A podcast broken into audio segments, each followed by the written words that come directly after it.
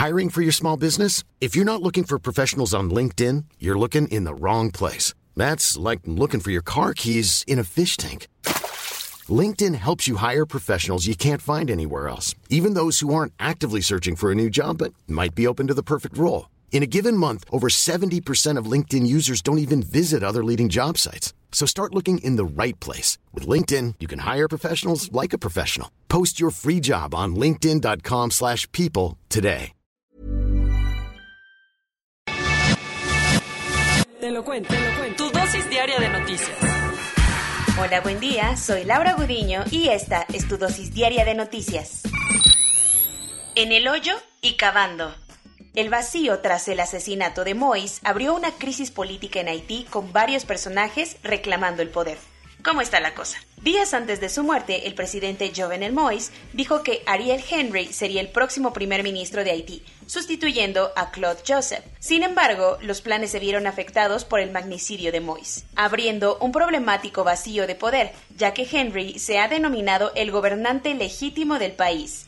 Mientras tanto, Claude Joseph ha asumido como presidente interino desde la muerte de Moïse, pero muchísimos grupos políticos al interior de Haití no lo reconocen. ¿Como quiénes? El Senado, que funciona a mínimos desde hace meses, aseguró que Claude Joseph no fungía como primer ministro, ya que nunca fue ratificado por el Parlamento. Por eso, el Senado, partidos políticos y organizaciones civiles firmaron el sábado un protocolo de entendimiento nacional a través del cual nombraron a Joseph Lambert, presidente del Senado, como nuevo presidente de Haití. En medio de esas tensiones, el gobierno de Estados Unidos informó que el domingo llegaron a Puerto Príncipe elementos del FBI y Departamento de Seguridad para ayudar al gobierno o gobiernos de Haití para poder esclarecer qué ocurrió alrededor del asesinato de Jovenel Moïse. Además, el gobierno de Joe Biden se comprometió a ayudar a resolver la crisis política de Haití, con todos los actores reivindicando el poder. Algo más, la Policía Nacional confirmó la detención de Christian Emmanuel Sanon, señalado como uno de los máximos responsables del magnicidio. Al parecer, el doctor haitiano llegó al país en un avión privado a inicios de junio y reclutó a un equipo de mercenarios a través de una empresa venezolana con sede en Estados Unidos. Aparte de él, el gobierno ya ha detenido a 15 colombianos y dos estadounidenses de origen haitiano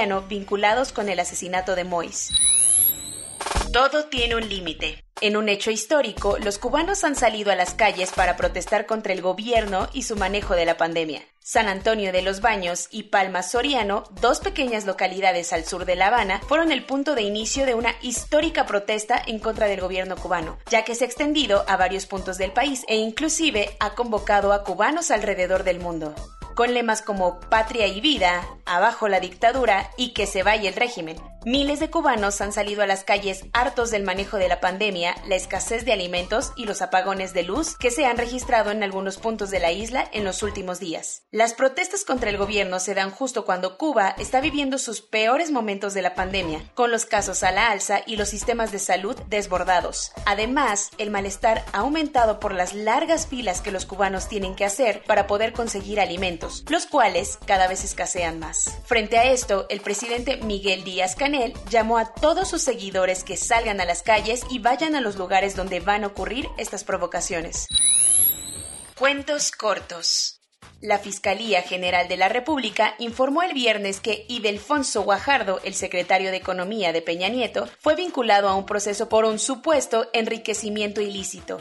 La Fiscalía asegura que el negociador del TEMEC tuvo un incremento injustificado de su patrimonio mientras fue funcionario público, cosa que Guajardo niega. De hecho, Idelfonso sostiene que todo es parte de una persecución política para evitar que tome protesta como diputado federal. Entre que son peras o son manzanas, Guajardo tendrá que ir a firmar recurrentemente y no podrá salir del país mientras sigue el proceso judicial. La Ciudad de México anda estrenando porque Claudia Sheinbaum inauguró ayer la línea 1 del cablebús. Este nuevo sistema de transporte al más puro estilo Zacatecas va de Cuautepec a Indios Verdes a través de un moderno sistema de teleféricos que serán capaces de transportar hasta 5.000 pasajeros cada hora. Cada cabina tiene una capacidad para recibir a 10 personas, aunque mientras dure la emergencia sanitaria funcionará con máximo 6 pasajeros. La jefa de gobierno dijo que este transporte va a permitir bajarle 15 minutos al recorrido habitual en coche, que usualmente tardaba unos 45 minutos. Fue un fin de semana cargado de fútbol con las finales de la Copa América y la Eurocopa. El sábado, el Estadio Maracaná de Río de Janeiro recibió a 5.000 aficionados para ver el encuentro entre Brasil y Argentina, que luchaban por alzar la Copa América. Aunque el partido fue apretado y sin tantas llegadas, Ángel Di María sacó de la cartera una genialidad con la que marcó el único gol del partido, dándole así el triunfo al albiceleste. Con este campeonato, Leo Messi se sacudió una larga historia de decepción portando la camiseta de su país.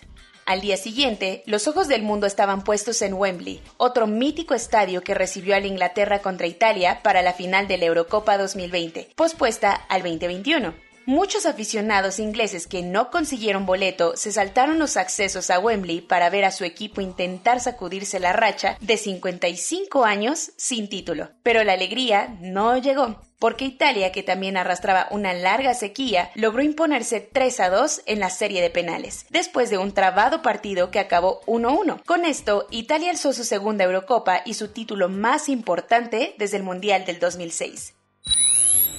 Y si de todas maneras te faltaba una dosis extra de deporte, Novak Djokovic refrendó su liderazgo en el tenis mundial al ganar Wimbledon. El serbio se impuso 6-7, 6-4, 6-4, 6-3 al italiano Matteo Berrettini, quien puso en serios aprietos a Djokovic en el arranque del partido. Sin embargo, Djokovic recompuso el camino y logró obtener su título 20 en un Grand Slam, igualando así a Rafael Nadal y Roger Federer. Este es el sexto título que consigue en Wimbledon y corona un año redondo en el que ya se alzó con el Abierto de Australia y el Roland Garros.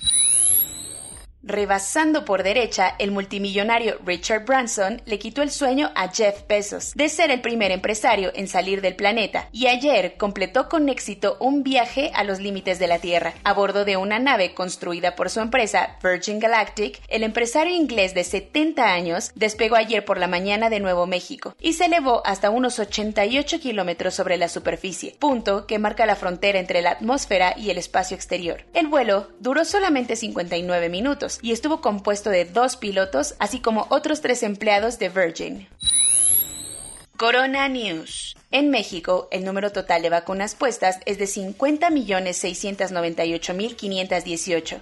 El número de personas vacunadas con esquema completo es de 20.736.615. Esto representa el 22.78% de la población mayor a los 18 años como es el estado más rezagado en el proceso de vacunación, el IMSS presentó en Chiapas el programa Strategies 2 más 1, que vacunará a los jóvenes de cualquier edad si llevan a dos adultos mayores de 40 años a vacunarse. Ante el repunte de contagios, el gobierno de Belice anunció que mantendrá cerradas sus fronteras con México y Guatemala por tiempo indefinido. Municipios mexiquenses como Nesa, Ecatepec y Naucalpan empezarán hoy a vacunar a personas de entre 30 y 39 años. Luego de permanecer aislados en el hotel por seis días, los 26 estudiantes bolivianos que se contagiaron de coronavirus en Cancún ya regresaron a su país. Carlos Martínez Velázquez, el director del Infonavit, vio positivo a COVID-19 tras una gira de trabajo en Coahuila. Para el Centro Europeo de Control de Enfermedades, España es el epicentro del repunte de contagios en Europa, en gran parte por la expansión del virus entre los jóvenes. Para contrarrestar el avance de la variante Delta, Israel está ofreciendo un boost en forma de tercera dosis de la vacuna de Pfizer para las personas con un sistema inmune débil. Ursula von der Leyen, la presidenta de la Comisión Europea, ha dicho que Bruselas ya repartió suficientes dosis de la vacuna entre los países de la Unión Europea para poder alcanzar la inmunidad de rebaño al vacunar al 70% de la población. Con los contagios llegando a máximos históricos de nueva cuenta, cientos de ciudadanos iraníes están viajando a Armenia para poderse aplicar la vacuna contra el coronavirus. Cuba aprobó el uso de emergencia de Abdala, la vacuna desarrollada por médicos cubanos y la primera latinoamericana autorizada en algún país del mundo.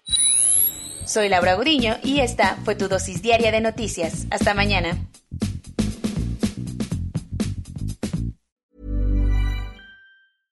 Hey, folks, I'm Mark Marin from the WTF Podcast, and this episode is brought to you by Kleenex Ultra Soft Tissues your ally to help tackle your allergy symptoms this season. I love the change of seasons, but nobody loves pollen and all those other things floating in the air that make you sneeze during this nice weather. Kleenex Ultra Soft Tissues are hypoallergenic and allergist approved. So fight back against watery eyes and runny noses without worrying about irritating your skin. For this allergy season, grab Kleenex and face allergies head on.